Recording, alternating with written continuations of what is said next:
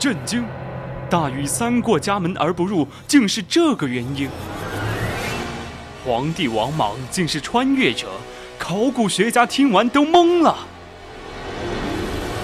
明朝皇帝朱元璋最得力的手下，小时候竟然叫这个名字。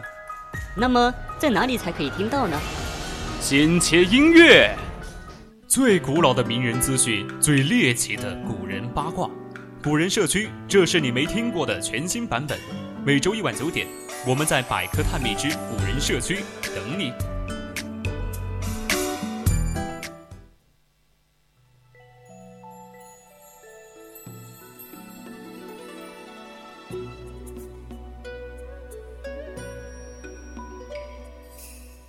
青春调频与您共享，亲爱的听众朋友们，晚上好！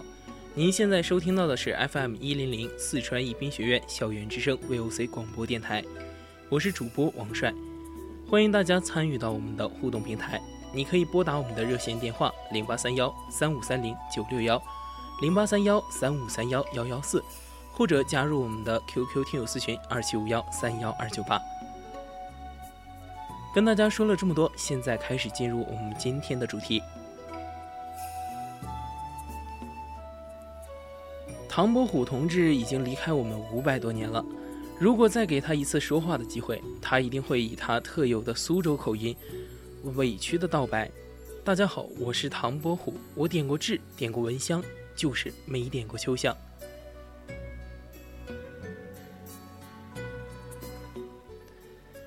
中国历史上的科学家叫得出名字的并不多，相比之下，精于书画的人却是比比皆是。就像现在的乒乓球运动是国民基本素质，如果让这些想象力奇佳的文艺圈名人参加选秀，以唐伯虎的修为水平，他至少可以获得最受观众欢迎奖和最具风采奖等两个奖项。因为有几个名字总是无法超越，他们与唐伯虎一样，是彼此相望的高高山峰，让我们记住他们的琴棋书画。唐伯虎同志离开这么多年，被后世严重的误读了，人们忘记了他识的超然字，字的棱角，画的风骨，只记得他是一位风流的同志，跟画府的秋香传过绯闻，这是一种很严重的八卦心态。和看客心理。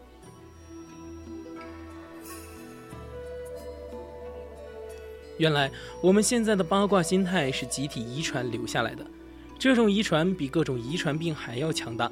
遗传病是有一定概率的，可是八卦病无时不在，无处不有。有八卦病的地方必有狗仔队。唐伯虎同志就是栽倒在人们才子佳人的臆想里的。有空不妨多看看他的诗书画，《桃花坞里桃花庵》，桃花庵下桃花仙，桃花仙人种桃树，又摘桃花卖酒钱。从不紧不慢的语速里感受那独有的淡然和超脱了吗？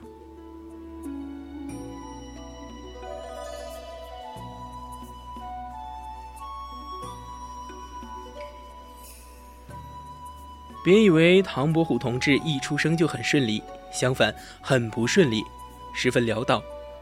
人之不如意，常有八九。注意，不是五六，是八九。他的祖上算是比较有地位的，五代以上是太守，四代以上是国公，最次也是侍御史。但到唐伯虎父亲这一代，只能靠一点小生意糊口，走到家族的最低点。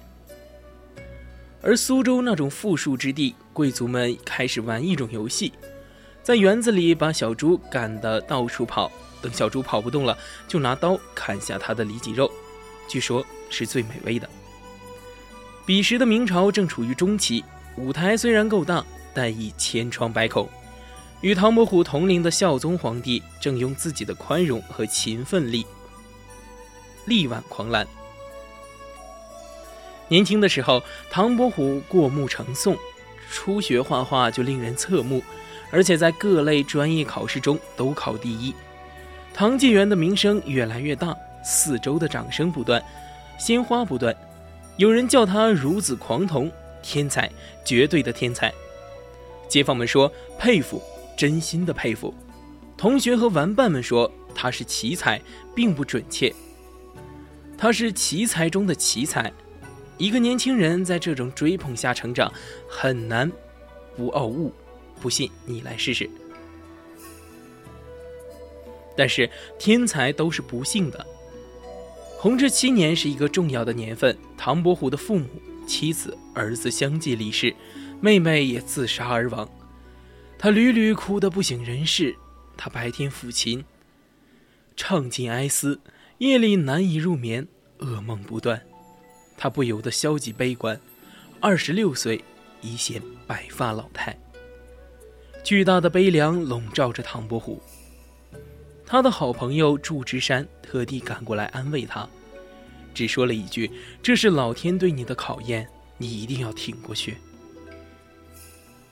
满面是泪的唐伯虎点头，回答也只有一句：“给我点时间，我可以的。”人就是这样，非逆境不成长。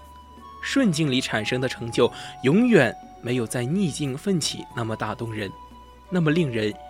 在心的深处震撼。人的精神力量无限，天才开始闭门苦读。一年后，他赴京参加考试，这是一个新的开始，是痛苦之后的领悟。他的一生经历了成化、弘治、正德、嘉靖四朝，活了五十三岁。年龄并不重要，关键是他活生生的把四位皇帝都活成了背景。他一生与权力若即若离，有的人说文人就是不会搞政治，也不懂经商，他们只生活在自己的精神世界里。我觉得唐伯虎是一个有骨气的人，他力求让自己精神世界圆满。他跟权力打交道，从会试泄题风波开始，到江西宁王骗他结束，都是悲剧。会试泄题风波，明朝科举制度自洪武三年开始实施。到唐伯虎出生时的一四七零年，已实施整一百年。臭名昭著的八股文就是这个时候形成的。这一百年间，因为外面的就业形势不好，新兴学子像疯了一样的参考。有些人真的疯了，比如说范进。考上的人基本也构成了明朝文官势力的基础，那是一个特别无聊、彼此折磨的群体。唐伯虎没去也罢，明代从此少了一个平庸的文官，多了一个伟大的画家。不过话说回来，年轻的唐伯虎可能知道他没有考上，留在体制外是因祸得福。那一年，他与江人江阴人徐经进京参加考试。徐经此人因富求贵，注定是唐伯虎生命中重要的男人。由于泄题风波。现在的各种史料仍然莫衷一是，没有结论。有的人说，徐经买通考官，拿出试题与唐伯虎共作，结果被人告发。但这究竟可信吗？考试专业户唐伯虎还用作弊？这显然不符合实际情况。对于意想不到的事，很难理解，也要试着去理解。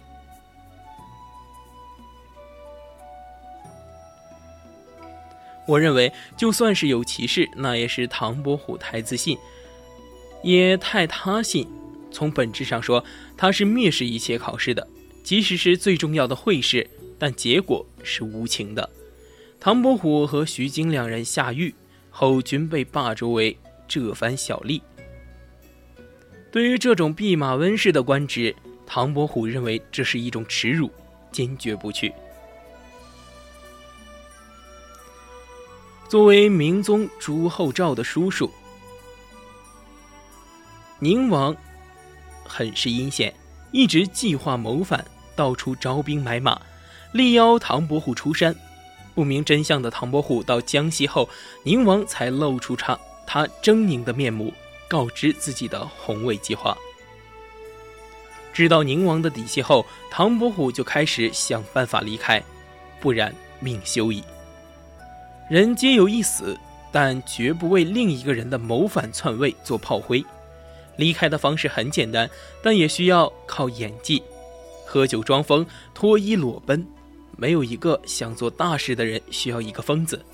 他被宁王放回了苏州。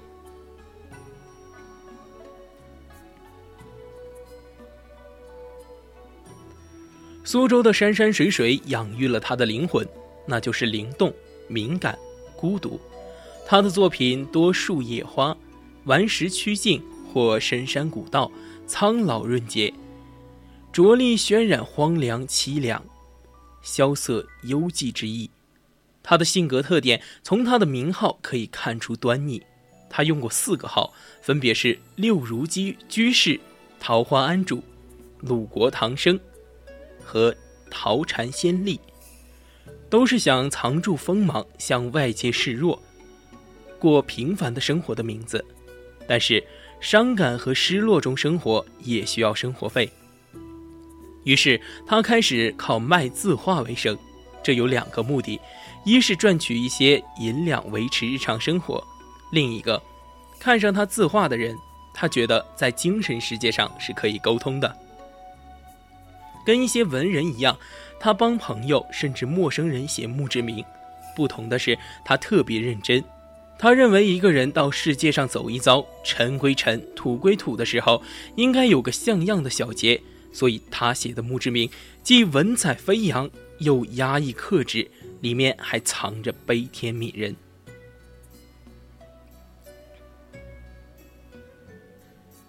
与后世的争相渲染不一样，他的爱情很平静，远不像周星驰电影里那样文武兼具、妻妾成群。他娶过三位老婆，一位是十九岁时的娶的徐氏，两人感情深厚，可惜徐氏难产而死。后续弦的一位，因他科举案入狱时离开了他。三十六岁时，他与患难之交红颜知己沈九娘走到了一起。从此在桃花坞生活，直到他生命的终点。有的时候，他会与他爱的人在桃花坞点三支香，一支苍天，一支鬼神，一支这拧巴的人生。百转千回，一声叹息。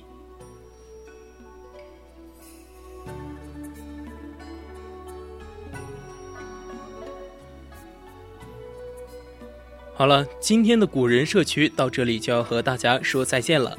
希望大家喜欢今天的故事，更多精彩内容，咱们下期再见。